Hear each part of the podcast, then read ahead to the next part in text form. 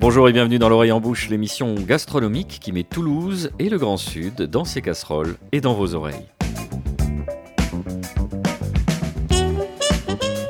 J'ai changé, chères auditrices. Ma passion coupable pour le calembour paresseux et la rime pauvre est derrière moi. Prenez nos sujets du jour, l'agneau, le mouton et le cabri.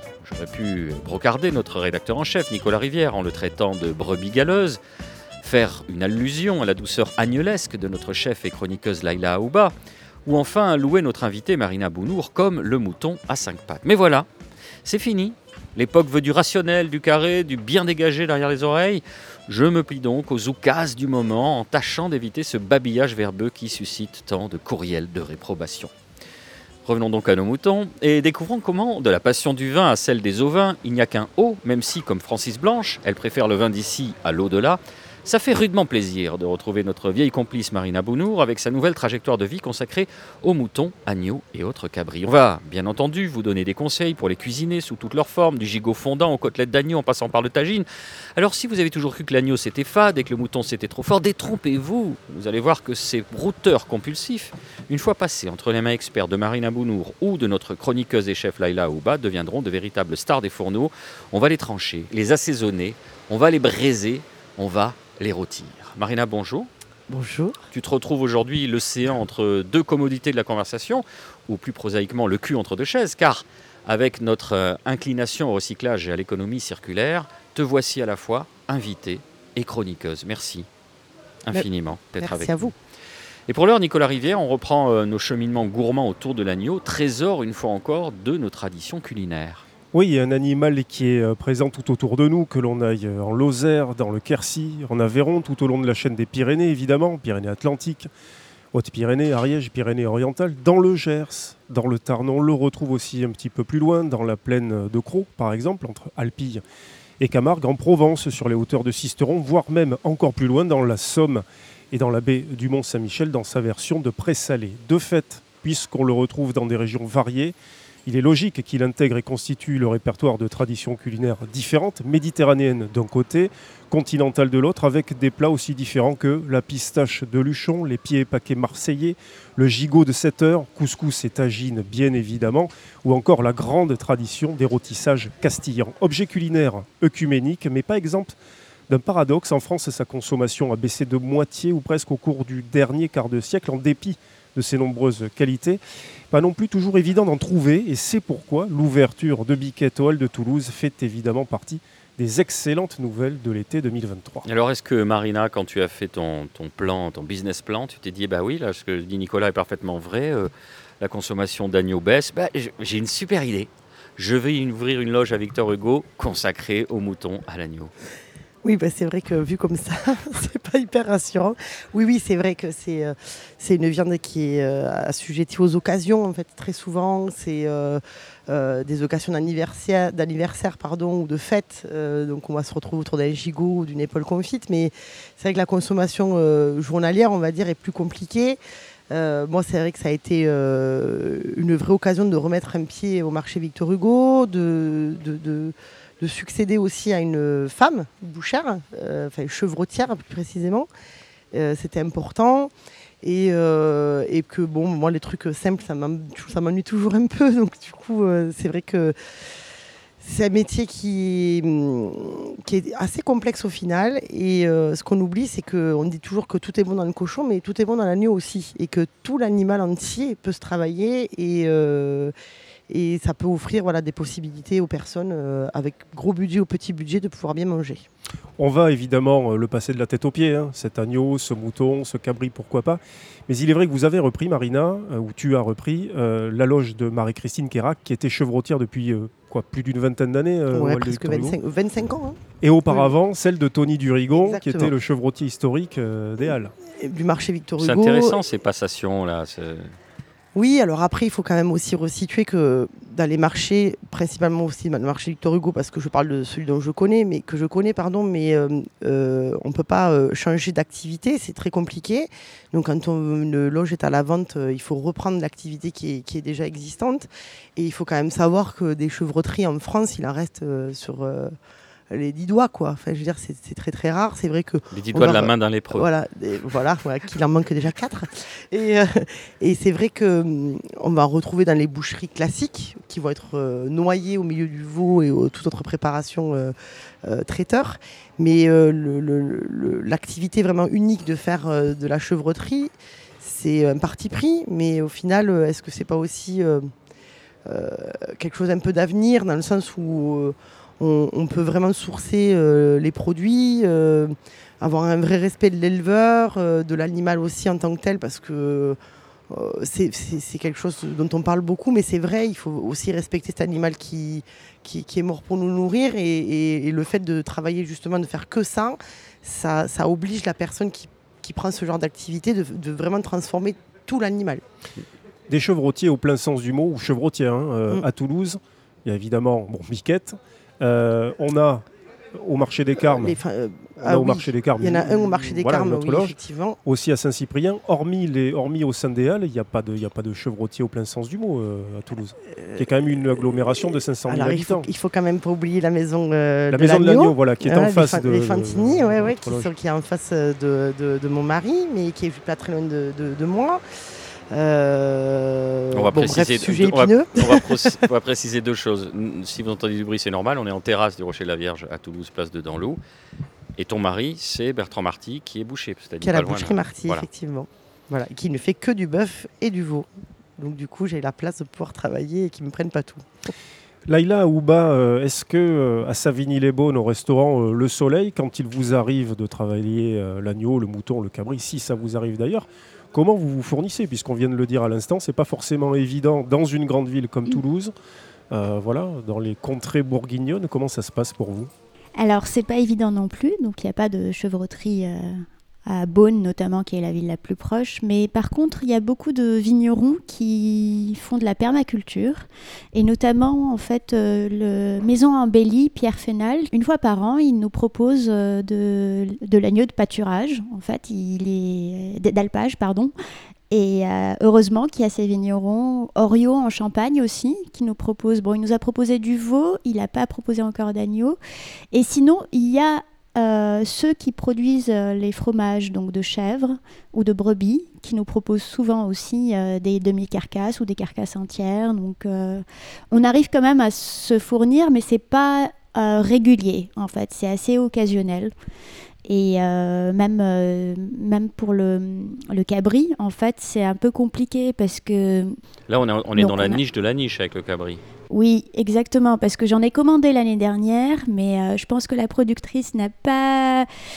Euh, elle, a gardé ces petites chèvres, elle voulait pas trop, euh, je pense, les, les abattre. Et tant mieux pour elle, hein, mais on n'a pas, pas accès facilement, on va dire, au cabri, ça c'est sûr. Et sur l'aspect qu'évoquait tout à l'heure Marina, des grandes occasions, l'aspect peut-être même cyclique de, de l'agneau ou, du mouton, vous le constatez vous aussi C'est pas un produit que vous travaillez à l'année euh, Comment ça se passe? Oui, c'est pas un produit qu'on travaille à l'année, mais euh, on arrive à en avoir notamment pour Pâques, effectivement, et on, le travaille beaucoup à Pâques. Et euh, sinon, enfin, les autres périodes de l'année, c'est un peu plus compliqué. Enfin, il faut vraiment chercher, il hein. faut vraiment faire du sourcing comme il faut. Et là, et là, vous qui connaissez bien le, Maroc, j'imagine que c'est un peu différent, justement, qu'il y a une culture plus ancrée sur le mouton et l'agneau, pour des raisons ah bah culturelles. Et... Oui, l'agneau, c'est, il est décliné euh, bah, de la tête aux pieds, effectivement, comme le cochon. Et euh, moi, j'ai grandi avec ça, que ce soit les keftas, les merguez, les méchouis, euh, les côtelettes d'agneau, c'était une fois par semaine minimum. Effectivement, on avait du mouton aussi. Le mouton, donc ça c'est un peu plus compliqué en France, j'imagine, parce que on a toujours cette impression que c'est un goût fort. Mais euh, en fait, ça se travaille très bien selon. Euh, enfin, il y a plein de techniques, euh, notamment la technique de la saumure aussi pendant au moins 10 jours, 12 jours, une saumure liquide avec oui, des technique très facile à faire chez soi, bien sûr. Là, là super. Saumure de 10 jours, ouais. Bah, c'est juste un peu long, c'est tout. Je crois qu'il faut plutôt éduquer le, goût des gens et les faire revenir. Marina souhaitait réagir. Bah, en fait, c'est. euh, alors après, je ne compare pas effectivement avec euh, les, ovins qu'on peut retrouver dans les pays du Maghreb euh, qui sont, qui sont élevés différemment et travaillés différemment. Mais moi, je sais que j'ai continué à travailler du, mouton et, et j'en travaille de plus en plus. Et j'ai de plus en plus de personnes qui me disent Ah, mais enfin, super, on retrouve du mouton. Et en fait, c'est aussi l'âge de l'animal, aussi à quel âge il est abattu. Et. Et c'est surtout que. euh, Qui détermine quoi Le fait qu'il soit ça fort ou détermine pas le goût, Ah, effectivement, complètement. Et en fait, très souvent, je, pour les personnes qui disent Ah mon Dieu, mais, je- ah non, mais surtout pas de mouton, c'est hyper fort. En fait, oui, il y a eu une époque où c'était très fort, parce qu'effectivement, c'était des, euh, c'était des, des moutons. Alors, il faut être plus précis. C'est un peu comme le bœuf. C'est pas des moutons, c'est des brebis hein, qu'on mange. Parce que les mâles, bah, ils sont euh, tués euh, à l'âge d'agneau, hein, tout simplement. Parce qu'on ne les conserve pas, les mâles, hein, puisqu'étant donné qu'ils ne peuvent pas euh, mettre bas et ni faire du lait, ni faire des bébés. Donc, du coup, c'est un peu comme pour les veaux. C'est tous les mâles qui y passent. hein, Et quand on mange du bœuf, on mange de la vache et pas du bœuf. C'est pour compenser le patriarcat de l'homme. Exactement, on se rattrape comme on peut. et, et donc du coup, là moi je vois, donc pour être plus précise, voilà, je travaille de la brebis et quand on voit la taille de mes brebis et la couleur qu'elles ont et l'odeur qu'elles ont, on voit bien que c'est des brebis qui ont eu peut-être un une ou deux mises bas maximum, qui sont quand même très jeunes. Et, en fait, moi, la, comparaison que je donne à mes clients, c'est comme si vous preniez, euh, c'est comme si vous essayiez de comparer du bœuf et du veau. C'est deux plaisirs complètement différents. Ça n'a pas du tout le même goût. Et ça ne se cuit pas pareil. On va cuire plutôt de manière saignante de la brebis, enfin du mouton, qu'on va pouvoir se permettre un peu plus de, de cuire euh, de l'agneau, qui sera plutôt rosé. Et au final, euh, et ça m'est arrivé très souvent, j'ai trouvé plus fort l'agneau que le mouton. Parce qu'il y a ce côté lacté qui est quand même très particulier sur l'agneau, qui est très clivant au final, et qu'on ne retrouve pas forcément sur, le- sur le mouton. Mais il faut juste passer le cap de l'idée que, euh, voilà, du méchoui qui sent un peu fort, euh, qui. euh, voilà. qui On voit que vous aimez la prise de risque parce que c'est vrai que c'était c'eût été plus facile de faire du bœuf, mais bon, vous connaissez quelqu'un de proche qui en fait déjà, donc autant prendre le challenge. Euh, pour bien préparer cette émission euh, et, et pour incarner au mieux notre sujet, Nicolas, n'écoutant que votre courage, vous êtes rendu au, au Hall Victor Hugo, bon, comme tous les jours d'ailleurs, et vous avez passé en revue l'étal de Marina. On vous suit dans cette alléchante séance de lèche-vitrine.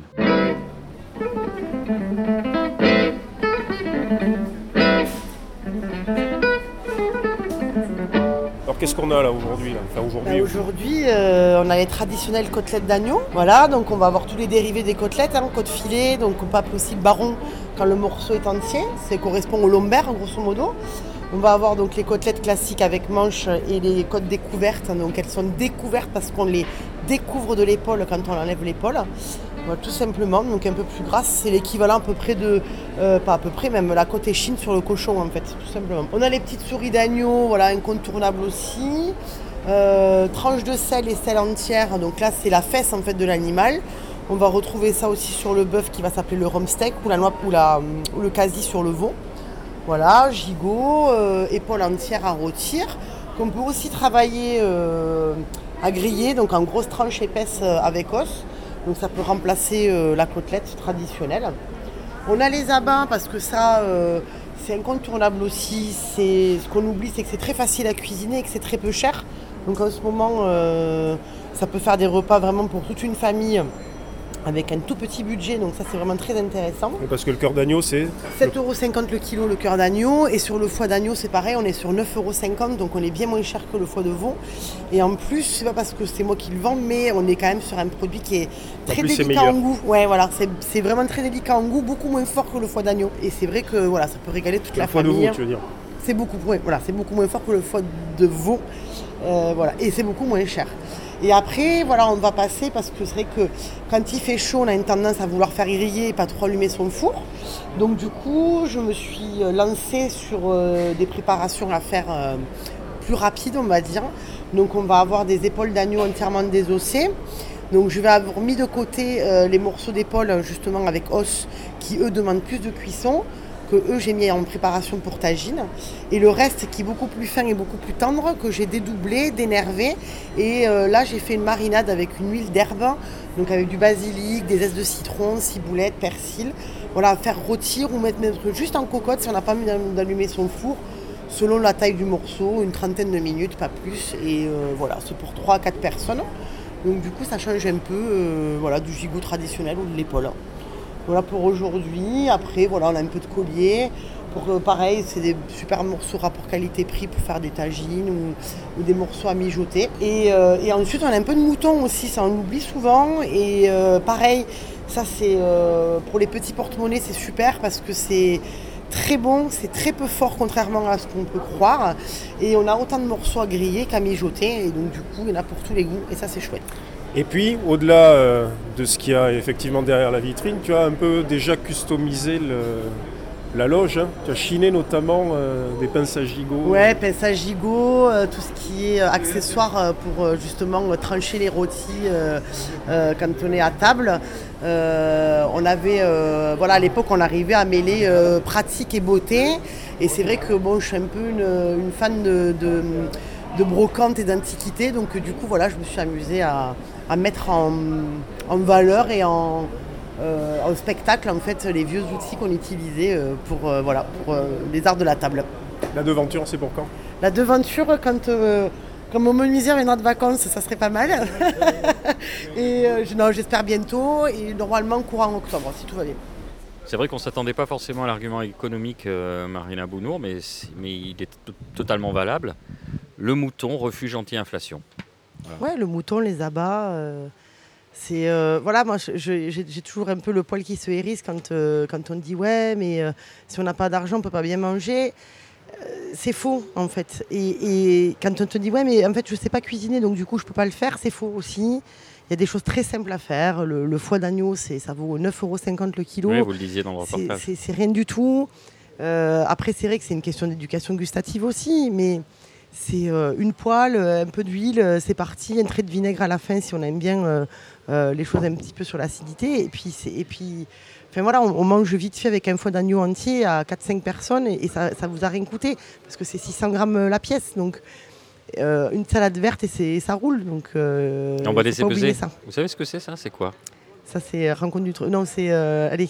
non, c'est juste mon petit doigt, ah, Marina Bono. Parce qu'il me parle de temps en temps, Marina. Et tu sais ce qu'il me dit?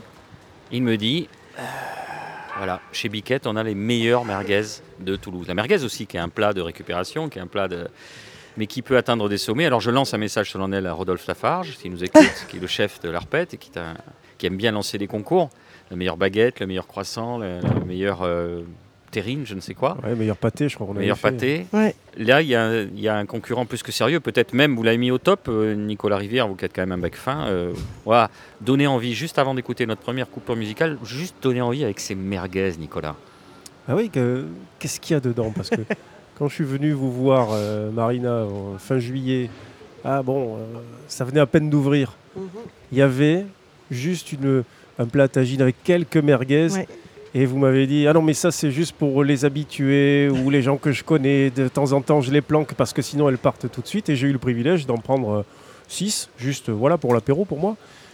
Et je me suis euh, régalé. Peut-être les meilleures merguez, et ça, c'est pas de la flagornerie, peut-être les meilleures merguez que j'ai mangées dans ma vie. Et vous connaissez mon tropisme pour le couscous, vous savez combien je peux en manger par an.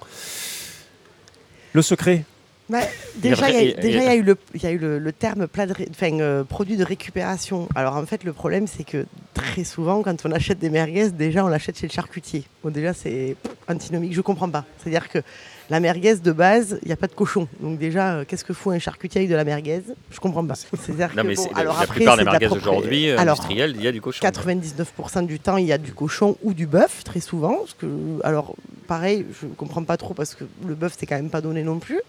On, quand même, on parle d'un produit qui est quand même pas très cher à l'achat pour le client. Moi, je fais de l'agneau et du mouton. Bon, ben, enfin, je fais euh, des merguez avec de l'agneau et du mouton, en fait, tout simplement. Et c'est vrai que j'ai beaucoup de clientèle qui me disent euh, Non, mais euh, vous mettez quoi dedans? Bah, De l'agneau et du mouton. Ouais, bon, c'est bon, on a Non, non, en fait, je ne vais, pas, je vais pas aller acheter du porc ou du bœuf quelque part pour en mettre.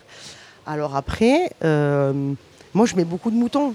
Pour la simple bonne raison, c'est qu'on est sur un produit qui est hautement épicé, donc pas pimenté, mais hautement épicé et que dans toute chose dans la vie, il faut de l'équilibre. C'est-à-dire que si vous mettez des produits qui sont fades, qui n'ont aucun goût et pas de gras, bah, si vous mettez des épices qui sont très fortes et qui vous emportent la bouche, vous ne sentez que les épices. L'intérêt, c'est de trouver quelque chose qui a un équilibre justement entre euh, la viande qu'on va mettre dedans et les épices qu'on y met. Alors après, je, si je gagne pas le concours de la meilleure merguez, je suis un peu embêtée, mais c'est vrai que j'en suis assez fière parce que j'en fais pas beaucoup, parce que je ne fais pas de rachat. Je fais ça qu'avec les produits que j'ai déjà sur place. Et, euh, et que voilà, j'en fais 5 à 6 kilos maximum par semaine. Et voilà, et c'est tout, et que des bonnes choses dedans, et voilà. Donc avis aux amateurs. Ces merguez, elles sont bien brunes là. On sent qu'il y a effectivement cette, cette- cette viande qui, a, qui a sa propre couleur. Et puis les épices effectivement. Boyau, euh, boyau Boyau naturel. d'agneau, euh, de, bi- boyau, euh, boyau de mouton ou d'enfin, c'est du menu de mouton ce qu'on appelle. hein. Donc voilà, donc euh, pour le coup c'est vraiment 100% au vin. Il n'y a, pas de- y a pas de blague là-dedans. Et puis elles sont un peu brunes effectivement parce que euh, il y, a- il y a pas mal de moutons dedans et que autant mes moutons que mes agneaux, je les fais légèrement rassir aussi. Voilà, parce que la plupart des merguez qu'on trouve, mais y compris quand elles sont bonnes parfois avec Mhm. du cochon, hein, c'est pas la question, mais elles, elles tirent plutôt sur la couleur de la chistora, qui est aussi bon, une espèce de merguez du Pays Basque, si, si on peut Ah, mais la- ça la- peut être la- très bon, la- bien la- sûr. l'appeler comme ça. Bien sûr. Voilà, là, elles ont, on sent qu'elles elles sont maghrébines, hein, elles sont typées maghrébines, hein, vos, euh, Elles vos sont, merguez. ti- elles sont typées effectivement, mais c'est surtout qu'en plus. Attention, on a euh, une experte en Maghreb, euh, en la personne de Laïla. Je mets très peu de gras aussi. C'est ça aussi. Parce que, Mm. euh, encore une fois, on revient sur produits de récupération. Et très souvent, malheureusement, on y passe énormément de gras, énormément d'aponévrose, énormément de peau. Et en fait, c'est le déchet. Et sauf que moi, j'y mets vraiment de la chair. Et un grain aussi, un grain de, de coupe qui est, qui est particulier. Alors, qui- je fais une grille fine. Voilà. Je le passe pas au cutter. Ce qui peut, en fait, le cutter, c'est un- comme un, un mixeur qu'on va utiliser souvent pour faire des chipots ou faire des, euh, pas, pas forcément des chipots, mais des Strasbourg, ce genre de choses. Donc des graines très fins qui, effectivement, quand on met des nerfs, de la ponévrose, de la peau, beaucoup de gras, mixe tout. Donc on a, on, détruit en fait la, matière en fait. Et donc du coup, on sait plus ce qu'on mange. Donc on y met au taquet d'épices dedans et tout passe. Sauf que moi, voilà, j'ai j'ai volonté d'y mettre beaucoup de chair, de viande, vraiment. Et du coup, en texture et en goût, ça change tout. Bah, Il faut qu'on vous envoie euh, un set de, de merguez, euh, Laïla, en Bourgogne. Alors, il y a eu plusieurs Avec expressions parce que je vous vois à distance, vous souhaitiez réagir. Euh, non, non, enfin, je, euh, je suis complètement d'accord avec ce qui a été dit. C'est que si on dit merguez d'agneau ou de mouton, c'est merguez d'agneau ou mouton. Enfin, et en fait, le, donc le, je sais pas, Marina, tu, tu me dis si je me trompe. Donc il y a épaule ou jarret et on met de- des rognons aussi pour apporter le côté gras, donc pour remplacer en fait le, le porc. Ouais, alors Oui, moi, j'en mets pas parce que très sincèrement, j'en ai. Alors, qu- quand on met une épaule entière, c'est-à-dire aussi avec son gras, euh, on n'a pas forcément effectivement besoin. Après, moi, voilà, Voilà. euh, il faut aussi savoir qu'est-ce qu'on y met dedans. C'est-à-dire que si ton mouton est déjà un peu gras, t'as pas besoin d'en rajouter. Voilà, c'est en fait c'est ça, c'est ou l'épaule jarret avec des rognons s'il y a besoin de gras, et après en épices effectivement il n'y a pas besoin de faire euh, euh, les épices qui vont couvrir, euh, ça sert à rien. Enfin moi le- le- la recette traditionnelle de Marrakech notamment c'est avec euh, bon paprika doux, poivre, bouton de rose séché écrasé, eau de Eh ben. rose, cannelle en poudre, harissa, très peu de harissa ou piment séché, des graines de fenouil, des graines de cumin. Et de la coriandre que je sais que tu n'aimes pas Non, de l'ail et du sel. en fait, du coup, en fait, il y a pas, c'est pas, c'est pas des, c'est pas de la saucisse aux épices. En fait, c'est, de la, enfin, c'est, voilà, c'est, il faut, faut, faut dire ce qui, est- ce qu'il y a dedans. euh, C'est vraiment de la, de l'agneau ou du mouton. ou Bien les sûr. deux, euh. Allez, vous savez Et quoi, la, mesdames la rose amène, la Bah oui. rose amène cette petite le, douce- le douceur petit aussi. plus. On en reparle dans quelques secondes, le temps de partir à la découverte de cette première interruption musicale.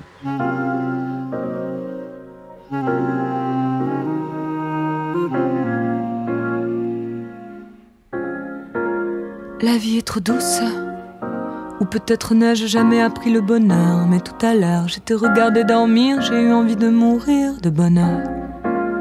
Une chanson douce qu'on fredonne sans rien faire, je te les donnerai tous, mes mille caresses sans secousse, j'avais tout fait pour me taire, c'est trop tard. Oh bébé, c'est trop tard, je suis cuite.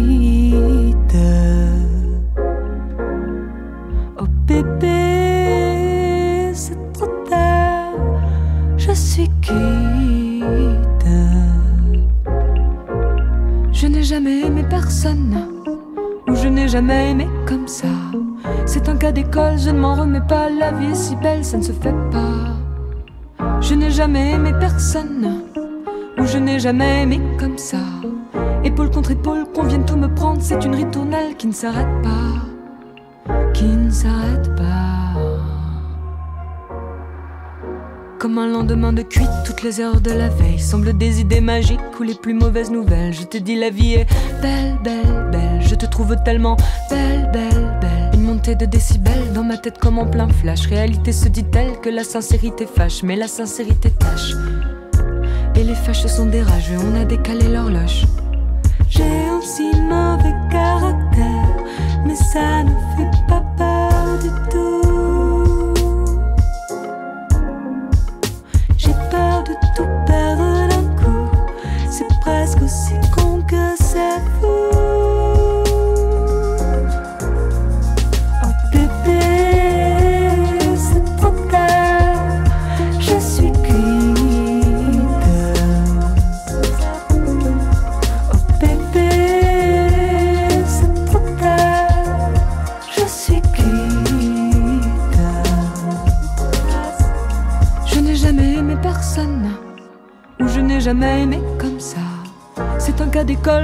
remets pas. La vie est si belle, ça ne se fait pas. Je n'ai jamais aimé personne, ou je n'ai jamais aimé comme ça. Épaule contre épaule, qu'on vienne tout me prendre, c'est une ritournelle qui ne s'arrête pas, qui ne s'arrête pas.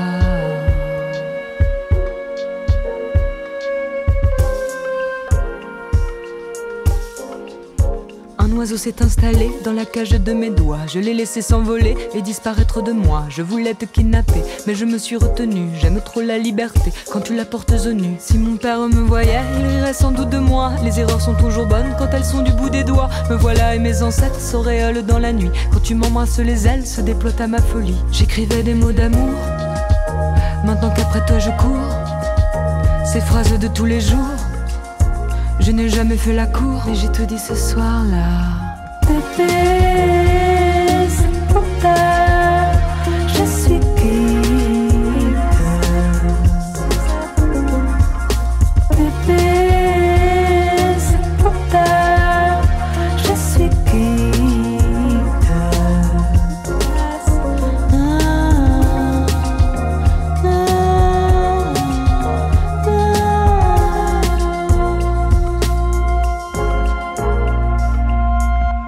Retour dans l'Orient Bouche, l'émission qui parle la bouche pleine. On enregistre aujourd'hui au Rocher de la Vierge, à Toulouse, en l'absence, hélas, trois fois hélas, de notre chroniqueur sans doute le plus assidu, j'ai nommé Michael Lecumberi, qui doit actuellement atterrir sur le tarmac de l'aéroport de Toulouse-Blagnac. Le retour d'une escapade au Pays Basque. En attendant, nous sommes donc en compagnie de Marina Bounour, notre sommelière et désormais chevrotière au Hall Victor Hugo, chez Biquette depuis l'été 2023. Et On avait euh, un petit peu commencé, d'ailleurs j'adore parce que ça digresse, mais vraiment, on, on tire le fil de la, de la merguez, on a parlé de merguez. On a découvert que la dans la tradition euh, de Marrakech, pardon pour la moto de Jean-Michel Blaireau, on mettait des boutons de rose. Et si on parlait de ces petites côtelettes d'agneau là? Un peu Marina Les là. fameuses. Ah les fameuses. Je Allez, peux plus les voir. ça y est déjà Ah ben, en fait, si c'est un petit peu le, le- le- le parallèle avec la côte de bœuf. Ah, La c'est fameuse. c'est ce que nous, c'est ce que nous, le grand public, on réclame à chaque fois. Mais bien sûr, Eh oui. mais euh, je pense que c'est issu, encore une fois, de, de- de décennies où on, on a désappris aux gens euh, à cuisiner. C'est euh, là, effectivement la côtelette, euh, l'été, euh, on allume les barbecues, les planchas, on fait de la côtelette et on oublie tout le reste. Et, euh, mais je le comprends, hein. Euh, moi la première, je mangeais que des côtelettes jusqu'au jour où j'ai découpé des agneaux et que je me suis rendu compte qu'il y avait des épaules et des gigots avec les côtelettes, vous voyez Et qu'il faut quand même rappeler qu'il n'y a que euh, 24 côtelettes par agneau, donc ce qui n'est pas quand même énorme. Donc quand une personne qui arrive et qui dit j'en voudrais 22, ça fait beaucoup. Et, euh, et encore une fois, voilà, c'est euh, bien sûr que c'est bon, mais encore une fois, quand on Alors a attendez, attends Marina, on va prendre le contre-pied. Non mais justement, d'accord, côtelette, euh, vue et revue. On a besoin d'être éduqué. Nicolas et moi-même, Laïla de son côté ça va. Qu'est-ce qu'un truc méconnu qui est extraordinaire, délicieux Pareil, je veux impressionner mes amis, ils me demandent d'apporter de la barbac pour un, bar- la barbac pour un barbecue ou autre chose, mais à rôtir, qu'est-ce qu'on fait euh, Bah, Alors, ce qui rime très souvent avec barbecue, c'est apéro. On est d'accord. hein. Donc, bon, on allume son barbecue. Normalement, quand on a un, un- quand on a un bon grillardin, on fait sa petite braise avant, on attend qu'elle soit bien prête. Donc, déjà, ça prend un peu de temps. On achète, une- on est, on est, on est 10. on est 10. On prend euh, deux épaules, tout simplement. On prend deux épaules. Moi, je vous enlève ce qu'on appelle le scapulum, qui est l'omoplate, en fait. Je l'enlève. Vous l'amenez à la maison. Tout le monde a du papier aluminium, je pense. Voilà, vous la badigeonnez, du sel, du poivre. Vous mettez ce que vous voulez, un peu d'harissa, du miel, des épices, ce que vous voulez. Vous avez le barbecue qui est prêt. Vous la faites saisir côté gras, des deux côtés. Quand c'est bien croustillant, vous prenez votre papier aluminium, vous la mettez dedans, mais vous recouvrez pas tout. Vous mettez juste le fond pour pas que la graisse tombe sur les braises. Et pour ceux qui ont la chance, ou du moins qui ont ça, vous avez un barbecue avec cloche. Vous faites une petite braise toute, toute gentille, toute douce, et là vous clochez. Vous buvez l'apéro pendant une Deux heure, heures. une heure et demie, deux heures, ce qui arrive très souvent. Donc, on n'a pas oublié le mouton tout à l'heure À ou quel, l'agneau à quel moment on mange euh, à midi 30 Jamais. Vous arrivez à midi, à 14h30 c'est prêt. Mais vous oui, non, avez, mais là, vous avez une épaule d'agneau qui est rôtie, presque confite. Vous y rajoutez ce que vous voulez dessus. À la fin, on peut y mettre quelques courgettes, quelques padrones, euh, euh, des, des figues fraîches, ce genre de choses. hein. Et là, vous, vous prenez tout votre papier aluminium et vous le posez au milieu de la table. Et en fait, vous savez juste de que vos doigts et vous tirez sur la, sur la viande. Ça s'effiloche Et en fait, naturellement. ça s'effiloche naturellement. Mmh. Ça a pris le côté fumé, c'est grillé. Et en fait, au lieu de. C'est c'est 24,90 euros une épaule. hein. C'est 27,90 euros le kilo de côtelettes. Il vous faut au moins entre 2 et 3 côtelettes par personne. Donc, rien qu'au niveau budget, déjà, vous vous y retrouvez, mais sévèrement. C'est un plat convivial parce que le barbecue, c'est ça, c'est les copains, c'est le temps, c'est la journée qu'on a envie de passer avec ses amis. On a un plat qui correspond en fait complètement à, l'idéologie d'un barbecue euh, un dimanche en fait. Euh, Prendre le temps et, et partager quelque chose. Et, et pour le coup, et en plus, très sincèrement, c'est 100 fois meilleur parce que on a toutes les textures. On a du rôti, on a du confit, on a du mijoté, on a de l'épicé, on a tout. Et vous amenez juste une petite salade ou euh, un petit taboulé ou ce genre de truc et ça suffit. Alors ça, l'épaule, effectivement, pièce maîtresse de l'agneau. L'équivalent au train arrière, c'est le gigot. hein, Oui, c'est la jambe, quoi. Bien Euh, sûr.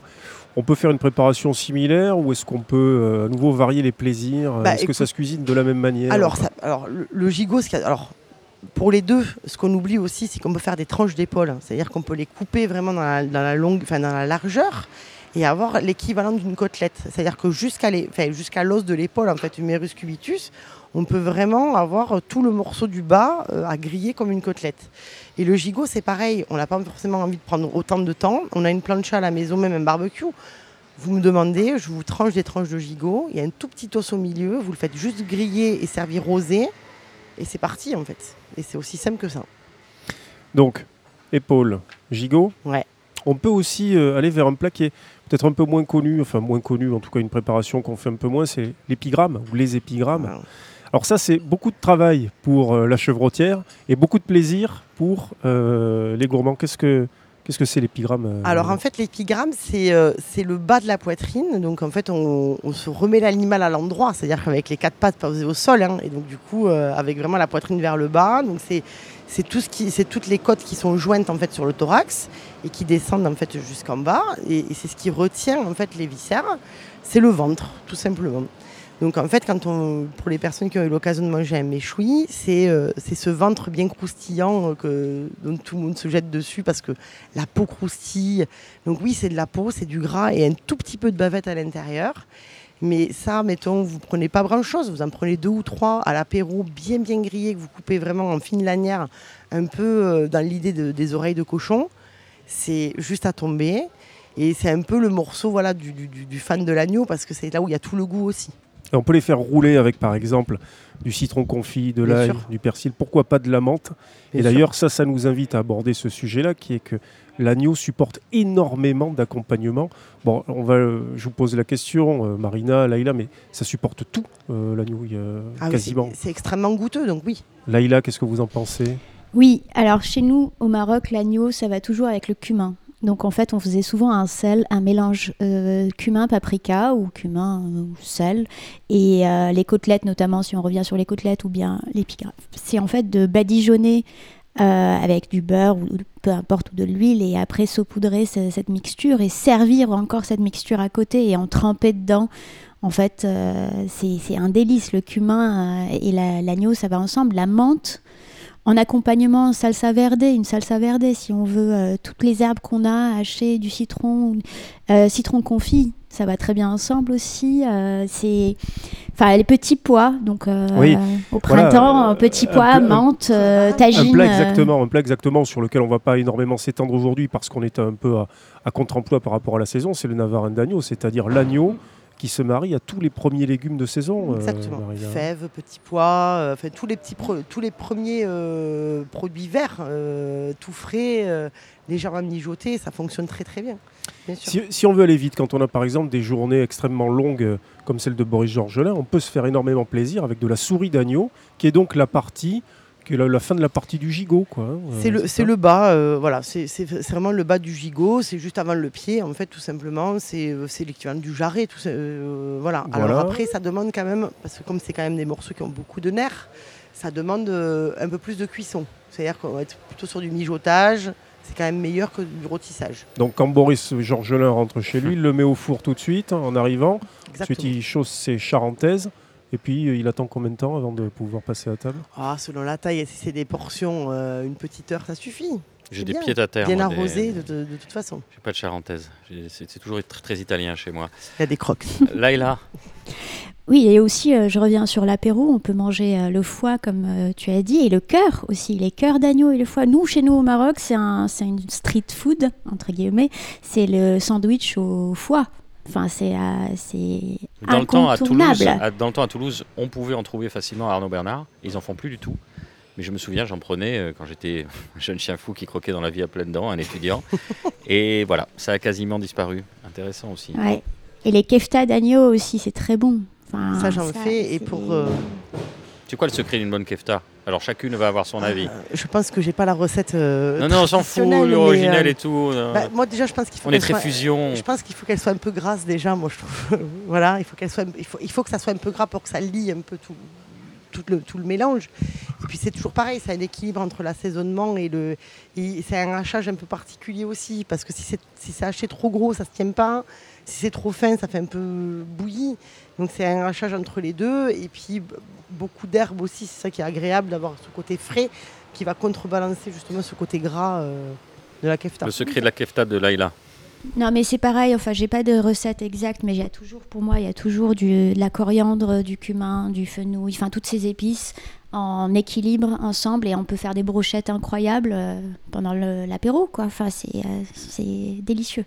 Pour finir sur les recettes, puisqu'on a parlé un petit peu d'abord, évidemment les riz d'agneau. Michael Lecumberi n'est pas avec nous euh, aujourd'hui même, mais il en fait très souvent au restaurant Le, Rocher de la Vierge. un poêle avec un petit peu de beurre moussant, les riz. on, peut les, on peut les paner un peu, on peut les passer dans un, peu de chapelure. Comment vous faites Un trait de citron, Marina, pour finir alors, euh, moi, je, peu abandonné la farine de blé. Je les mets dans de la maïzena ou de la fécule de pomme de terre. Je trouve que c'est quand même plus léger. Donc, je les sale avant parce que c'est toujours important de saler le produit avant de le paner. Parce que sinon, ça reste sur la chapelure et, pas sur le produit. Effectivement, je fais poêle, alors euh, huile et beurre, sinon que le beurre ça brûle. Ou alors beurre clarifié du coup Oui, ou beurre clarifié. Mais c'est effectivement euh, plus simple de, faire moitié-moitié. voilà, moitié-moitié. Et après, c'est vrai que moi j'aime bien toujours mettre un un petit coup de jus de citron et de zeste de citron. Et ce que je fais, c'est que. Sur la fin hein. euh, Ouais, sur la fin, bien sûr. Et euh, je fais frire des, euh, des, feuilles de sauge. Les feuilles de sauge et riz d'agneau, c'est c'est juste parfait. Allez, je vous propose une deuxième pause musicale pour l'oreille en bouche. On se retrouve dans quelques instants avec une joie non feinte, voire non dissimulée.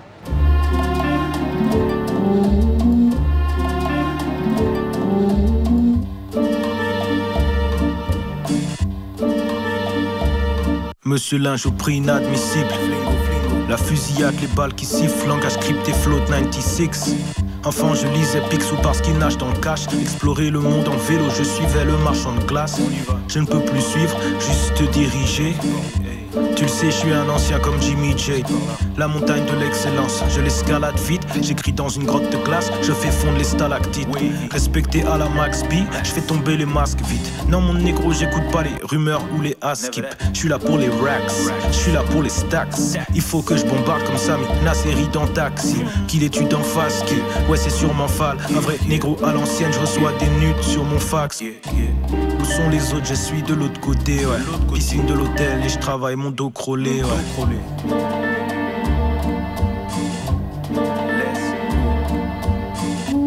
Massacreur, petit pot massacreur, garde tes jambes fermées. Massacreur, petit pot massacreur, garde tes jambes fermées, cette vie c'est un petit pot massacreur.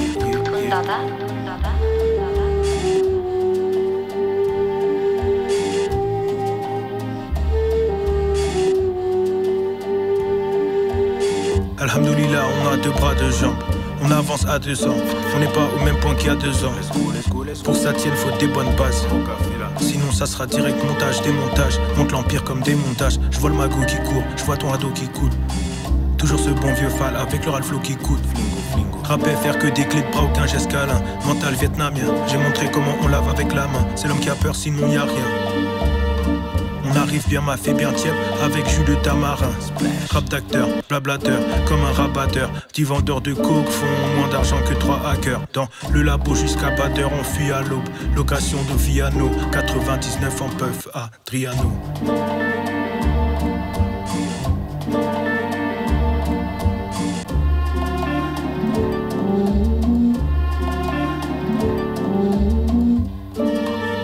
Vous êtes bien à l'écoute de l'Orient en bouche, l'émission qui met Toulouse et le Grand Sud dans ses casseroles et dans vos oreilles. En compagnie aujourd'hui de Marina Bounour, notre sommelière est désormais chevretière au Hall Victor Hugo à l'effigie de Biquette, c'est comme ça que s'appelle sa loge. Et euh, vous vouliez, parce que je sais que vous êtes très attaché à ça, euh, Nicolas, vous êtes euh, par essence amateur, vous aimez les chiffres, vous aimez les faits, les faits froids. Vous adorez Excel à titre personnel. Et Ah oui, donc, bah, rappelez quelques chiffres. Parce qu'on peut pas uniquement parler de la recette du Trenel de Millau, du Manoul Lozérois, du Pétéram euh, de Luchon. Non, rappelez que l'agneau le mouton, c'est une filière qui s'est énormément structurée en France depuis les années 90, en développant notamment les signes officiels de qualité. D'ailleurs, il y a l'essentiel de la production qui est euh, réalisée hein, euh, sous signe officiel de qualité, tout simplement pour faire face à la concurrence euh, du Royaume-Uni, de l'Irlande et de la Nouvelle-Zélande, parce qu'il faut rappeler que la France importe la moitié de ce qu'elle consomme, un peu plus de la moitié de ce qu'elle consomme euh, en agneau. En fait, 44% de la viande d'agneau consommée en France est française, le reste... Vous saluez le- les All Blacks et les voilà, ouais, Néo-Zélandais. qui, euh, font une excellente Coupe du Monde euh, d'ailleurs. Sont aussi des gros que- producteurs d'agneaux et de moutons. ouais. Exactement. Rappelez aussi qu'on a beaucoup d'IGP, label rouge. Alors IGP, par exemple, dans l'Aveyron, on a dans, euh, dans la région ou pas d'ailleurs, on, a suivi- on, a- on en a dans l'Aveyron, dans le Bourbonnais, dans le Limousin, en Lozère, à Pauillac, dans le Périgord, dans le Poitou-Charentes, euh, dans le Quercy, etc. Et l'agneau de lait des Pyrénées qui bénéficiait euh, d'une IGP depuis euh, déjà fort longtemps, est aujourd'hui réuni sous une bannière un petit peu plus large depuis un an, Marina, qui est l'agneau euh, des Pyrénées, et euh, voilà, qui regroupe quasiment toute la production de la chaîne des Pyrénées, comme je le soulignais dans l'introduction. Oui, ils ont repris le fil conducteur de la, des labels rouges en fait. Euh, donc c'est IGP Agneau des Pyrénées. Euh, voilà, donc après c'est donc euh, toujours pareil, comme tout IGP ou AOP, euh, ils sont euh, assujettis à euh, euh, une question de région et, euh, et à un modus operandi de- d'élevage. Donc ils ont un peu calqué euh, le label rouge et c'est vrai que ça, réconforte plus les gens en fait le, terme IGP et AOP que label. Parce que c'est vrai que label, on est un peu sur euh, dans l'idée de élu produit de l'année, même si pour ce cas-là, euh, c'est pas comme ça, mais Mais on l'interprète comment on, on se met tous en ordre de marche. euh, il faut qu'on ait une même bannière pour convaincre le plus grand nombre parce Oui. que c'est une consommation qui reste quand même Oui. marginale ou festive ou cyclique. Ou, euh, En fait, euh, je pense que c'est véritablement pour défendre aussi euh, un prix, tout simplement. C'est-à-dire que hum, euh, il y, a le- il y a le consommateur qui, va, qui l'a demandé, parce qu'apparemment c'était quand même une grande demande du consommateur de, de- savoir où il va et qu'est-ce qu'il mange. Et, et je trouve aussi que ça, ça protège aussi le producteur, c'est-à-dire que, euh, je ne veux pas dire de bêtises, et je n'ai pas les chiffres, mais je pense que le prix d'achat euh, d'un IGP ou d'un label, c'est le prix de vente d'un agneau néo-zéland- néo-zélandais. Donc euh, il faut le justifier au niveau du consommateur. Et, euh, et on parle pas, enfin, on parle de Nouvelle-Zélande, mais il y a aussi énormément d'agneaux qui sont faits en Espagne, qui sont très certainement de très, enfin, qui sont de très bonne qualité, mais qui n'ont pas du tout les mêmes euh, euh, carcans et les mêmes cahiers des charges, et qui sont quand même deux fois ou trois fois moins chers. Un élément euh, intéressant aussi qui a été euh, évoqué par Hervé Sancho, qui est euh, boucher et mof à, à- Bagnères Mhm. de Bigorre, et qui disait contrairement aux cochons, on a gardé beaucoup de races locales et rustiques en France Oui. sur l'agneau, et c'est ce qui explique aussi l'excellente qualité moyenne de la production. Alors, je ne parle même pas de la qualité de, euh, des, disons des, des- bêtes de premier choix, mais même la qualité moyenne est quand même euh, très élevée. Il y a 58 races d'agneaux en France. C'est quand même euh, colossal. On n'a pas l'équivalent sur d'autres sur d'autres types de- de- d'animaux. On n'a pas l'équivalent parce qu'il n'y a pas une surproductivité comme on peut avoir sur le bœuf ou le cochon, en fait, tout simplement. Donc, du coup, le fait qu'effectivement, il y ait moins de ventes, euh, ça permet de préserver euh, un peu des particularités. Donc, c'est le, c'est le, le mauvais côté où, effectivement, c'est pas forcément évident d'être éleveur de, euh, d'ovins, mais en même temps, ça, ça aussi, ça, ça engage euh, une traçabilité plus importante. Et puis il y a la différence de la vache, par exemple, dont on dit traditionnellement qu'elle est meilleure plus elle est vieille. Euh, enfin, pas forcément, mais c'est vrai que c'est un coût pour l'éleveur quand même Bien sûr. important. Alors que l'agneau, lui, évidemment, euh, on le mange à peine sorti des langes. Quoi, hein. Oui, c'est entre 50 et 150 jours pour l'IGP. euh, c'est vrai que voilà. Alors après, c'est rigolo parce que j'ai eu la réflexion de quelques clients qui, euh, avec des démarches euh, plutôt assez euh, écologiques, euh, avec des voilà des idéologies, euh, mais qui sont très bien, mais qui me disent ah en Espagne on mange des agneaux vraiment tout petits. Et je leur dis oui oui c'est oui. Mais si je vous dis l'âge qu'ont les agneaux que vous mangez, je pense que vous n'allez pas en remanger quoi. Parce que déjà 50 jours c'est quand même pas énorme, c'est un mois et demi. hein, euh, Enfin voilà. Donc euh, en Espagne, ils ont une, effectivement une législation qui leur permet de, manger des, agneaux qui sont encore plus petits que ça. Et ce qu'il faut quand même savoir aussi, c'est qu'il y a une saisonnalité dans l'agneau et encore plus dans l'agneau de lait, donc les petits agneaux. Et que s'il y en a toute l'année, ça veut dire qu'entre guillemets, on, on insémine en fait les brebis deux fois dans l'année. Les- d'ailleurs, on pousse un peu hormonalement pour avoir une, une double insémination. Les grandes périodes de, de mise à bas, euh, c'est quoi? C'est le, début de l'hiver à peu près euh, Ouais, c'est de. Grosso modo, quand on trouve du cabri, de l'agneau de lait, euh, tout ça, c'est de, de janvier à avril. Voilà. Et le cabri, c'est pareil. hein. Pareil. Alors, on l'a promis, puisqu'on l'a cité quelque part dans l'intro, on parle beaucoup moins du cabri. On l'a évoqué rapidement tout à l'heure avec Laïla en disant que c'était marginal. Alors, le cabri, Mais c'est le bébé de la chèvre. hein. oui, on en trouve, ça se mange. on fait quoi ah, mais Alors déjà, nos amis corses, ça mange beaucoup, parce que c'est quand même un peu euh, des plats typiques. Donc c'est pareil, très saisonnier, hein, donc jusqu'à maximum vraiment fin avril, vraiment maximum. Ah, c'est un peu... euh, alors ça- très souvent, ça se mange euh, rôti confit, quoi. C'est-à-dire que euh, ça se cuit... Alors c'est tellement petit que ça se cuit en demi, voire entier. Et, euh, et là, pour le coup, quand on dit que tout est bon, tout est vraiment très très bon. C'est vraiment délicieux et c'est... c'est, euh, c'est, euh, alors, est-ce que c'est incomparable parce que c'est rare hein, ou parce que véritablement ça a son propre goût? Ça a vraiment, ouais, ça n'a pas, le- ça a pas le goût de l'agneau de lait, ça c'est sûr. C'est un goût vraiment très particulier. C'est quoi le profil des gens qui viennent acheter du cabri, Marina Bono, chez Biquette? Alors, j'ai, j'ai pas eu encore l'occasion moi de le faire, mais j'ai eu l'occasion de le faire. Non, mais ça me semble tellement mystérieux. Ouais, et, mais et- c'est- et- et être un- là, déjà dans un marché de niche de la niche, comme je disais tout à l'heure. hein, que- En fait, c'est un peu comme l'ortolan, quoi. Ah oui, d'accord, c'est rare. et- idée-là où. euh. Mais ça veut dire qu'il y a une part de snobisme, Marina, dans tout ça. Peut-être, euh, oui, peut-être. hein, Mais tant mieux, parce que Ouais, si, ouais, ouais. si tu en fais. euh, Moi, je l'ai plus peut-être sur le, sur le présalé, le snobisme. Ah, le goût est tellement différent. Oui, alors, ouais, Voilà, oui, on bon, dit à, nos- à auditrices et auditeurs non, ce mais- que c'est. Bah, les moutons de présalé, c'est les moutons du, pré- de- du Mont-Saint-Michel, hein, en règle générale, qui effectivement ont une, une chair naturellement salée, étant donné que euh, mangent l'herbe sur laquelle il y a eu Et des ça, marées. ça change tout.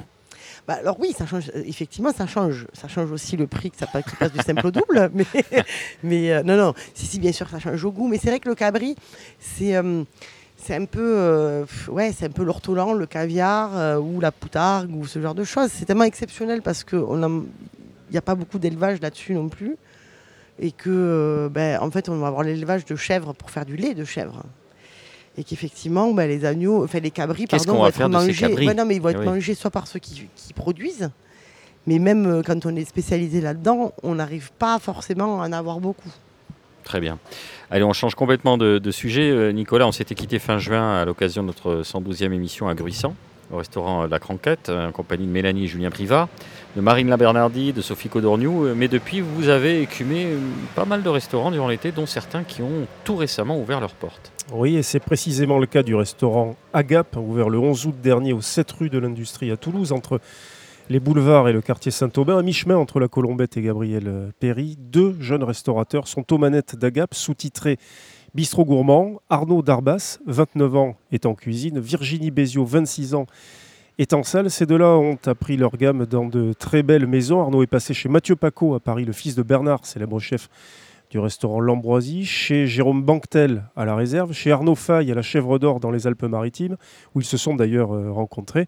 Ensuite au K2 Palace à Courchevel et pour finir dans une petite gargote de rien du tout chez Arnaud Donquel à la Vague d'Or, 3 étoiles à Saint-Tropez. Voilà pour le pédigré. Néanmoins, on ne va pas chez Agap pour manger un CV, mais une cuisine cortiquée et une intention claire. On écoute Arnaud Darbas qui revient pour nous sur l'aventure toute récente de cette nouvelle table toulousaine.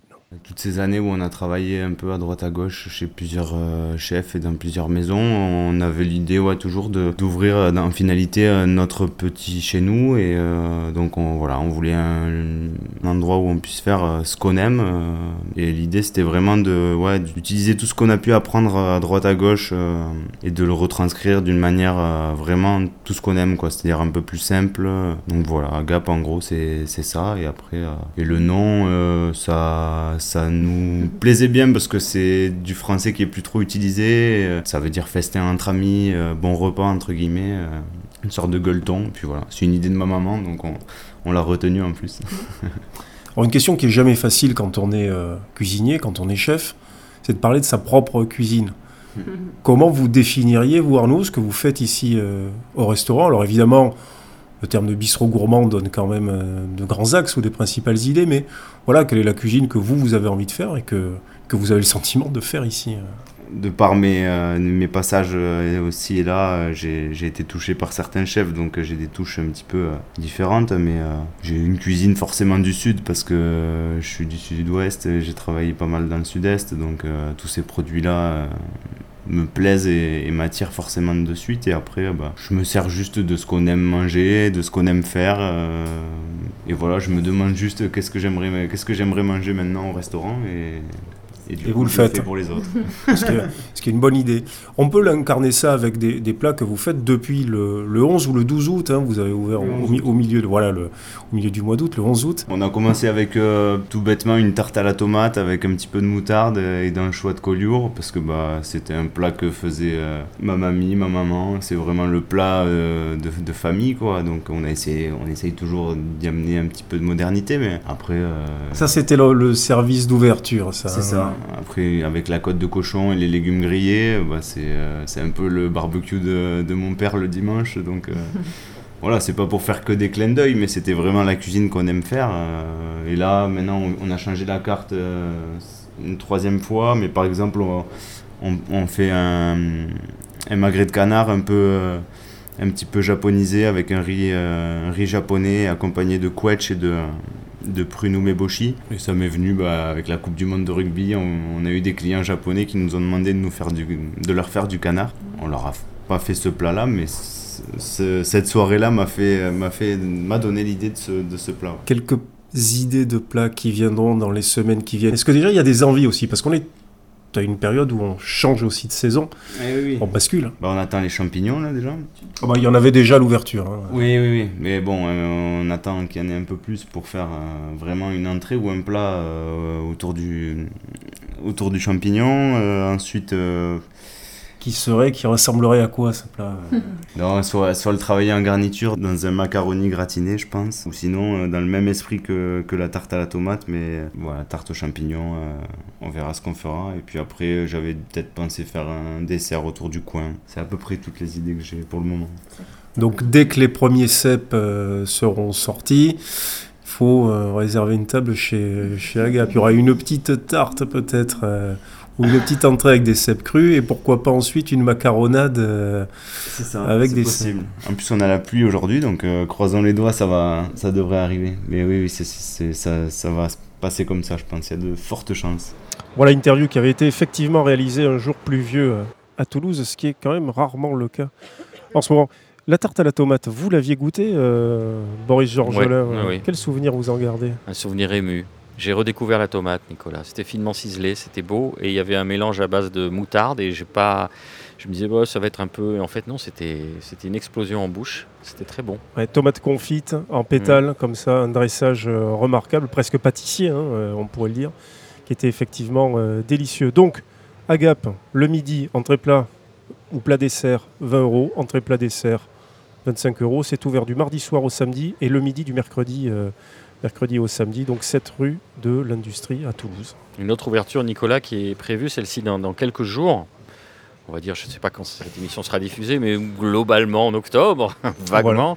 Et c'est une épicerie bar à vin. Ouais, qui va s'appeler Les Petits Bouchons et ça va ouvrir effectivement rue de la Concorde à Toulouse incessamment sous peu dans les murs de l'épicerie, de l'ancienne épicerie La Badiade, dont les tenanciers sont partis à la retraite. C'est l'équipe de la quasi-mitoyenne cave spirituelle, donc Philippe Dorso et Romain Joannet, qui reprend l'affaire et la cornac à sa manière. J'ai d'ailleurs rendu visite au taulier pour en savoir davantage. Écoutez.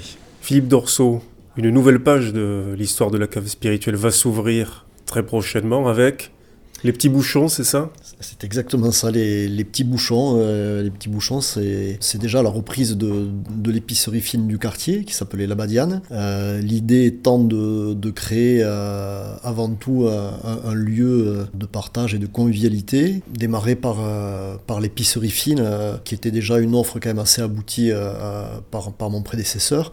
Donc on a hâte de, continuer en ce sens, de, la développer. Et en parallèle de ça, ce qui reste quand même notre, plus-value, euh, c'est d'y greffer euh, vraiment le, bar à vin. Euh, sachant qu'à la cave spirituelle, bon, de, depuis tant d'années, on a quand même une offre aujourd'hui qui est, qui est quand même assez aboutie. Euh, voilà, tant sur la, variété que, sur les choix. Euh, donc voilà, c'est un projet qui, est, très excitant et euh, donc voilà, on a, vraiment hâte de démarrer. On va y greffer bien entendu une petite offre de, restauration, ce qui nous permettra de, créer des événements, de, proposer des accords mets-vins, parce que ça reste quand même le cœur de notre métier. Euh, donc voilà. Comment le, le, bar à vin va fonctionner? Le bar à vin va fonctionner euh, très simplement avec, dans un premier temps, euh, mais voilà, un service de, de, vin au verre, avec un, quand même un choix quand même assez étendu. Bien entendu, on peut prendre également des bouteilles, mais euh, mon, mon, souhait le plus fort, c'est de, euh, d'avoir une carte des vins qui soit rythmée par les saisons, au gré des arrivages, au gré de la saisonnalité, euh, des attentes de, chacun d'entre nous, vraiment de, rythmer ma carte des vins, qu'elle ne soit pas figée, qu'elle soit vivante et vraiment évolutive. On va organiser des apéritifs, dans un premier temps les jeudis et vendredi soir. Euh, il va y avoir également des, événements en faisant participer des vignerons. Euh. Donc non, l'idée est d'y aller vraiment par, par étapes, organiser dans un premier temps des apéritifs les, les jeudis et vendredis, et, ensuite on verra comment ça fonctionne pour étendre quand même le, euh, ces, plages horaires tout le long de, de, la semaine. Beaucoup de Toulousains vous ont connu à l'époque où vous étiez installé place Arnaud-Bernard, ensuite ici rue de la Concorde, puis l'aventure Vinéa, Mmh. qui est toujours d'actualité. Aujourd'hui, donc, les petits bouchons, enfin aujourd'hui ou demain, mmh. c'est un aboutissement euh, pour vous, Philippe Dorso, d'avoir réussi euh, euh, finalement à, à, vous diversifier à travers ces, ces trois entités? Oui, ça fait, ça fait partie de, de, de, mon, de mon parcours, de mon chemin professionnel. J'ai toujours aimé euh, la prise de risque, aller de l'avant et effectivement, euh, aujourd'hui, euh, on fait un petit pas de côté, que ce soit physiquement dans le quartier et, professionnellement, mais quelque part, l'épicerie fine, on reste quand même dans l'environnement du monde de la gastronomie. Et, à mon âge, ça me permet de vraiment de, me rechallenger, de, de sortir quelque part d'une certaine zone de confort. Et ça a toujours été mon, moteur, vraiment d'aller de l'avant, euh, d'avoir de nouveaux projets. Je pense que ça fera partie des, derniers, bien qu'on ne puisse pas euh, en, préjuger, mais euh, c'est oui, c'est une, une, très jolie aventure. Oui. Ouais. Combien de références euh, au verre et ou à la bouteille euh, prévues pour le moment? On va démarrer sagement. Euh, je serais tenté de vous dire. Euh, un bar à vin qui démarre sagement. Euh... Sagement dès le début. On va démarrer avec une, une, vingtaine de références au verre. Euh, peut-être une quarantaine à la bouteille. Euh, voilà, je veux y aller par étapes, prudemment, et monter en régime euh, au fur et à mesure voilà, de, euh, de, nos, premiers, de nos premières expériences. Voilà, je toujours démarrer avec, avec prudence et, et, et progressivement. Voilà. Merci Philippe Dorso.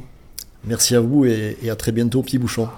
Affaire à suivre pour les amateurs et, et amatrices de Div Bouteille. Euh, Nicolas, vous souhaitiez euh, titiller Marina sur ses dernières découvertes vinesques. Ben oui, puisque nous étions en train de parler de, de vin, de bar à vin avec Philippe Dorso, que vous connaissez bien évidemment, Marina. Euh, vous, au cours de l'été, qu'est-ce que vous avez bu d'intéressant? On peut imaginer que ça se compte en, en hectolitres. Merci. L'élégance. Bah. Belle introduction, bravo. Euh, alors moi, je suis très, ouais, je suis très, très, très, très, très bulle. Donc euh, du coup, ben, si je vais vous parler de, de, mon pétillant que j'ai mis à mon mariage. C'est euh, un 100% 5 millions qui est fait par la famille Conti à Bergerac. Et euh, pareil, voilà, c'est bon, je suis assez fan de, produits euh, bon rapport qualité-prix et euh, on est sur un très joli pétillant sans sucre. C'est une belle, une belle bulle, une belle effervescence, une étiquette un peu improbable, mais euh, mais en, tout cas très très bon et c'est en nature et en bio, donc c'est encore mieux. Ça veut dire quoi Et- improbable? Il y a encore une femme à poil, il y a encore un Alors- MeToo euh, du Alors il y vin. a là une femme effectivement, mais pas non. poil. Mais euh, oui, oui, ça. Et puis en fait, je suis contente parce que du coup, voilà, c'est. Je voulais pas prendre le biais de, de, de- de faire du champagne, voilà, pour les pour les mariages, parce que c'est vrai qu'on part toujours là-dessus et il faut quand même pas oublier que c'est quand même des gros budgets. Et euh, il y a plein de très jolies choses en pétillant naturel. Et, euh, moi-même caviste et, et- euh, j'aurais pu dire bon mais voilà on en met un peu et on met on met on met cher je dis non, on en met beaucoup, on met bon et pas très cher. Et voilà, donc le pétillant de chez Conti, vraiment belle découverte. Je me souviens de Jean-Michel Deloume qui tenait Feu le Mosaque, boulevard Lascrosse à Toulouse il y a plus d'une quinzaine d'années, qui était évidemment euh, très ami avec Robert et Bernard Plageol et qui disait euh, Je comprends pas tous ces cons qui organisent des mariages et qui boivent du champagne et qui en achètent pour 200 personnes. Il disait, alors qu'avec un petit Mosaque nature ou un Petnat de la région, non seulement on prend le risque de boire meilleur, Mm. mais 2, 3, 4 ou 5 fois moins cher. Oui, et puis 2, 3, 4, 5 fois plus aussi. Ça, c'est votre affaire, Marie. Allez, dernière courte pause musicale. On vous retrouve très vite pour le quartier libre. Si rien ne va, si le ciel devient gris, sans trop savoir pourquoi, oubliez vos ennuis et faites comme moi. Wow. Si tous vos amis ne sont plus là, quand vous avez tant besoin d'eux, ne vous énervez pas, chantez d'un air joyeux.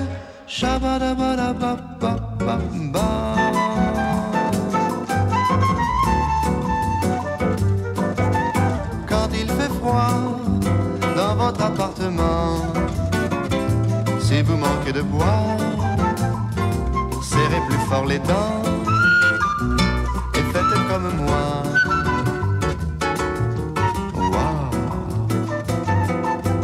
Si votre poche n'est qu'un désert complet.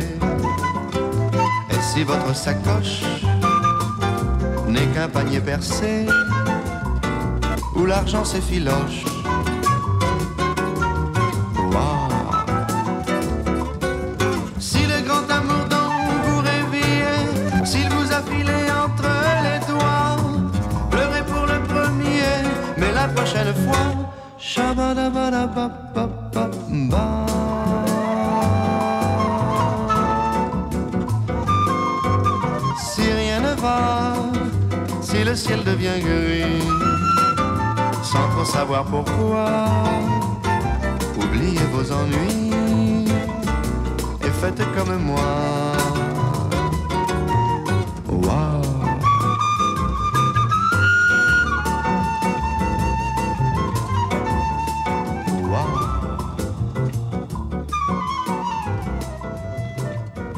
De retour dans l'Orient Bouche, l'émission qui parle encore et toujours la bouche pleine pour notre fameux quartier libre, le moment où on partage nos enthousiasmes ou nos réflexions sur l'époque. Et il fut un temps où on disait euh, nos coups de cœur ou nos coups de griffe, mais on est, on est, de- on s'est assagi hein, depuis Ah bah, toutes il y ces avait années. coup de griffe, il y avait même coup de gueule. Ouais, ouais, mais c'est fini. On s'est fait couper à la fois les incisives et les, les petites Bah, griffes. comme on n'a pas prévu de parler de la cartoucherie, on va éviter de- d'employer euh, l'expression coup de gueule. On ne mettra pas de cartouche à la cartoucherie, mais plutôt une découverte, quelque chose qui donne envie, Marina. Un nouveau restaurant, Bah, euh, carrément. 10 boulevard Escande. Non, mais Merci de- Boris. On a parlé d'Agap tout à l'heure. Là, on parle d'un nouveau restaurant. C'est chouette. Il se passe des Oui, trucs à c'est des jeunes, c'est Ah oui bien. euh, ils ont envie de faire des choses. Ils sont, euh, ils, ils font, voilà, ils font des menus qui sont pas très chers. s'appelle comment, euh, déjà La couleur du renard. Alors, il y a un problème. Moi, je suis un peu plus vieux que vous. Euh, bon, j'ai un certain âge. À l'époque, un renard, c'est quand on buvait trop et. euh, C'était, euh, disons. oui, euh, effectivement. voilà. Alors, moi, j'ai- Je suis un peu plus jeune, mais je connais connaissez aussi. pas Alors, la- en général, la couleur de mon renard dépendait de ce que j'avais bu auparavant. Mais là, plus spécifiquement,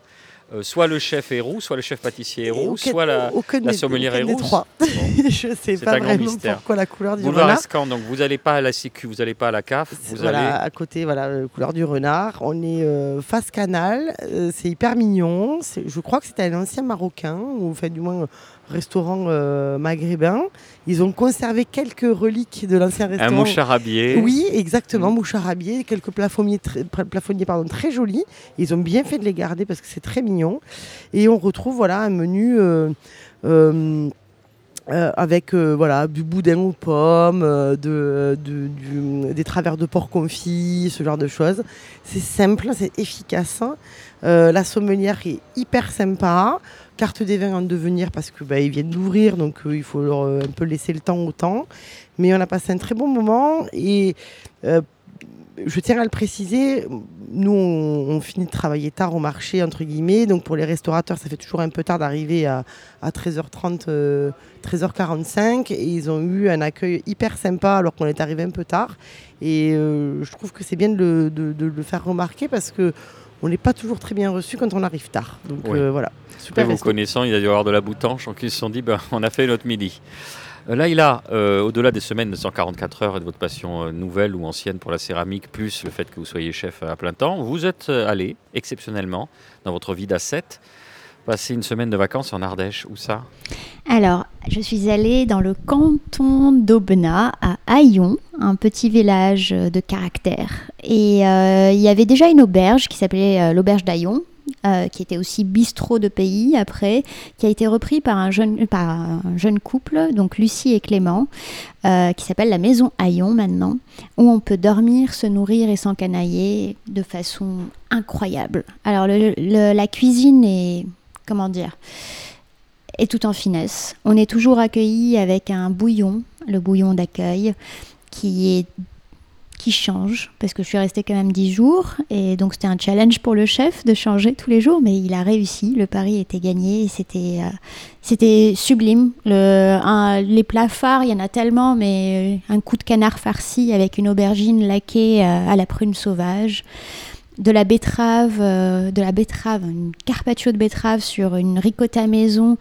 infusée à la cardamone noire fumée et vinaigrette café.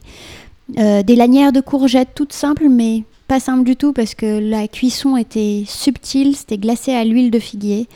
Et euh, de la fraîcheur, de la beauté dans l'assiette, dans le verre aussi. Une euh, sélection de vins ardéchois incroyable et vins d'ailleurs aussi. Donc c'est un lieu qu'il faut soutenir s'ils sont tout jeunes, tout beaux, tout, tout frais installés à Aillon en Ardèche, tout là-haut. Mais euh, ils restent ouverts aussi un peu l'hiver. Ils vont fermer, je pense, quelque temps l'hiver, mais c'est un super lieu à découvrir. Dans la lignée, peut-être, euh, Leïla, de ce qu'on appelle aujourd'hui les néo-auberges, ou les auberges revisitées, ça aussi, c'est euh, pour nous qui nous sommes très souvent posé la question de savoir où est-ce que l'on pouvait manger une fois que l'on était sorti des grandes agglomérations? Ça, ça fait partie des adresses qu'il faut noter dans un petit carnet et avoir euh, dans sa poche. euh, En Moleskine, le Ouais, carnet. Absolument. exactement. Parce qu'à côté, il y a la Tour Cassée aussi. Donc en Ardèche, quand même, c'est un... l'Ardèche est une très très très belle région. Il y a beaucoup d'endroits où on peut bien manger et bien boire. Et euh, la maison Aillon se rajoute, qui était, c'était déjà un lieu euh, de destination au départ, mais euh, ils ont ramené quelque chose de nouveau parce que le menu, c'est un menu unique en quatre temps le soir où on ne sait pas ce qu'on va manger, donc c'est la surprise, c'est euh, les notes qui s'enchaînent, c'est une harmonie incroyable. Il faut venir saper comme jamais ou on peut venir en haillon Ah, vous pouvez venir en Aillon. Vous êtes les bienvenus en haillon. Merci Laila. Nicolas, on termine avec vous. Bon, alors là, qu'est-ce qui s'est passé, Nicolas Euh, Vous êtes allé en Espagne pour plein de raisons, notamment une passion euh, inavouée, inavouable pour l'agneau. Exactement, et pour prolonger notre thème du jour, évoquer la multiséculaire tradition de l'agneau de lait au four ou à la braise qui essaime dans toute la Castille, de Valladolid à Ciudad Real, en passant par Tolède, Madrid ou encore Aranjuez, euh, où je vous invite à faire une halte si par hasard vous traversiez l'Espagne en son centre. En moto, déjà, on la traverse en moto. Voilà, exactement. Comme la place de Danlour chez la Vierge, où nous enregistrons présentement. Donc si vous la traversez en son centre, faites une halte à Aranjuez, petite ville magnifique. Prévoyez au moins deux repas. Le premier au restaurant Agua Tinta, qui propose précisément un agneau de lait au four dans la plus stricte tradition locale, c'est-à-dire cuit dans un grand et long plat en terre, tenu aux extrémités pour que la viande ne touche pas le fond du plat, euh, ce qui permet à la fois de la dégraisser un petit peu. Tu vois, il y a un filet d'eau au fond du plat, la ça dégraisse un peu la viande et ça ne l'assèche pas. Elle est toujours euh, extrêmement euh, tendre. Et puis, euh, vous pouvez aussi arroser cela, si vous le prenez pour une personne, avec une bouteille de Vigna Tondonia, célèbre domaine riojano de la famille Lopez de Heredia, dont le millésime 2011 sort sur table à 38 euros seulement, ce qui est une véritable affaire. Aguatinta donc rue Albimar à Aranjuez. Et puis 100 mètres plus loin, dans la même rue, autre table remarquable, Casa Pablo, restaurant qui a été fondé en 1941, dont la cuisine est aujourd'hui dirigée par Sergio Guzman. Très beau répertoire de la cuisine espagnole traditionnelle avec un chapitre local à explorer de préférence, celui des escargots à la madrilène, du ragoût de queue de taureau. C'est pas donné comme adresse, on est plutôt sur des tarifs à la française, voire même un peu au-delà, mais la cuisine a du chien, de la colonne vertébrale. Et l'endroit, lui, est dans son jus années 40, euh, est absolument magnifique. C'est quoi les escargots à la madrilène? Et on a une petite sauce qui agrège de la tomate, de l'huile d'olive, de l'ail, un trait de vinaigre euh, de Jerez. Et ça, c'est quand même. euh, une fois qu'on a la pince, là, on peut se régaler. Pourquoi pas y plonger un peu les doigts? Le quignon de pain, hein, qui, est, qui est juste à côté. Et se régaler en entrée. Marina, vous souhaitiez réagir par rapport aux escargots euh, à la madrilène d'ailleurs Oui, ou- voilà, enfin, euh, les escargots un peu à la catalane, c'est Voilà, dans le même exactement. esprit. hein. C'est avec cette, cette sauce- cette sauce tomate, euh, un peu en ra- enfin, c'est un peu des, des- des escargots un peu en ragoût au final. Vous savez qu'on euh, peut nous écouter en, en Catalogne et donc de comparer euh. Madrid à la Catalogne. Là, vous prenez des risques énormes. C'est bien meilleur en. Catalogne, hein, attention. Et, et d'ailleurs, et d'ailleurs, nous avions fait donc la 112e émission à Gruissant euh, à la Cranquette, qui propose d'ailleurs une recette d'escargot à la narbonnaise avec euh, une huile euh, charnue, avec euh, un petit peu de noisettes, de croquants, du persil, etc. C'est une, c'est une vraie recette, euh, disons, terrienne, puisqu'on a, on a évidemment l'habitude euh, à la Cranquette de manger beaucoup de poissons, et c'est la vocation d'ailleurs, beaucoup de poissons et de fruits de mer, c'est la vocation de- de- de ce restaurant. Et cette adresse-là nous ramène dans l'arrière-terrain narbonnais, biterrois, voilà, ce, ce haut Languedoc euh, qui n'est pas dépourvu de, de qualité. Alors c'est vous le rédacteur en chef, donc je pense que faire une spéciale escargot à l'occasion. euh. Alors vous avez fait un premier restaurant en Espagne, puis vous avez fait 100 mètres pour l'autre. Donc pour le suivant, c'est 30 mètres parce que vous êtes complètement cramoisi et vous arrivez à, Et vous arrivez à... ben, je sais pas, un autre restaurant, une autre rencontre. C'est quoi? Oh, on en a plein d'autres évidemment, mais on va peut-être se les garder pour, sous le coude pour, euh, pour une prochaine émission. Non, deux rendez-vous euh, à noter euh, pour la suite. Bu, festival autour de l'ivresse, première édition organisée au Nabucodonosor à Toulouse. Ça aura lieu le samedi 7 octobre de 14h à 2h du mat. Enfin, ça, c'est sur le papier. hein.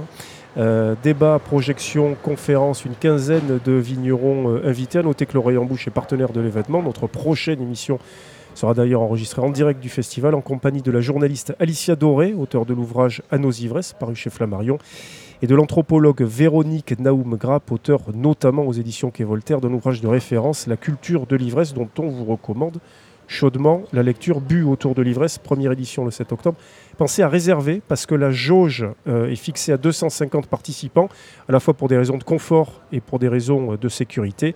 Donc les réservations, c'est sur bufest.org. Et puis le week-end suivant, du 13 au 15 octobre, rendez-vous à Tulle, en Corrèze, pour la deuxième biennale européenne d'histoire locale, qui a pour thème cette année boire et manger localement histoire de terroir, avec près d'une quinzaine de conférences, toutes plus passionnantes les unes que les autres. La conférence inaugurale sera assurée par l'éminent sociologue Claude Fischler, auteur notamment euh, de L'Omnivore. Donc n'hésitez pas à faire le déplacement en Corrèze 13, 14 et 15 octobre prochain. Programmation complète sur biennale-tulle.fr. On a fini? On a fini. Merci Laïla, merci Marina d'avoir accepté notre invitation. Merci à vous de nous avoir écoutés. Merci à Nicolas un peu. L'Orient en bouche, c'est fini pour aujourd'hui. Merci de nous avoir suivis. Cette émission est coproduite et diffusée par l'homme qui a vu l'homme qui a vu l'ours, Radio Radio, Radio Radio Plus et Radio Terre. Vous pouvez nous retrouver sur notre compte Instagram, notre page Facebook, nous réécouter sur radio-radio-toulouse.net et toutes les plateformes de streaming. Je vous rappelle enfin ce conseil avisé, ne jouez jamais à saute-mouton sur une licorne. On se retrouve dans 15 jours et d'ici là, portez-vous mieux.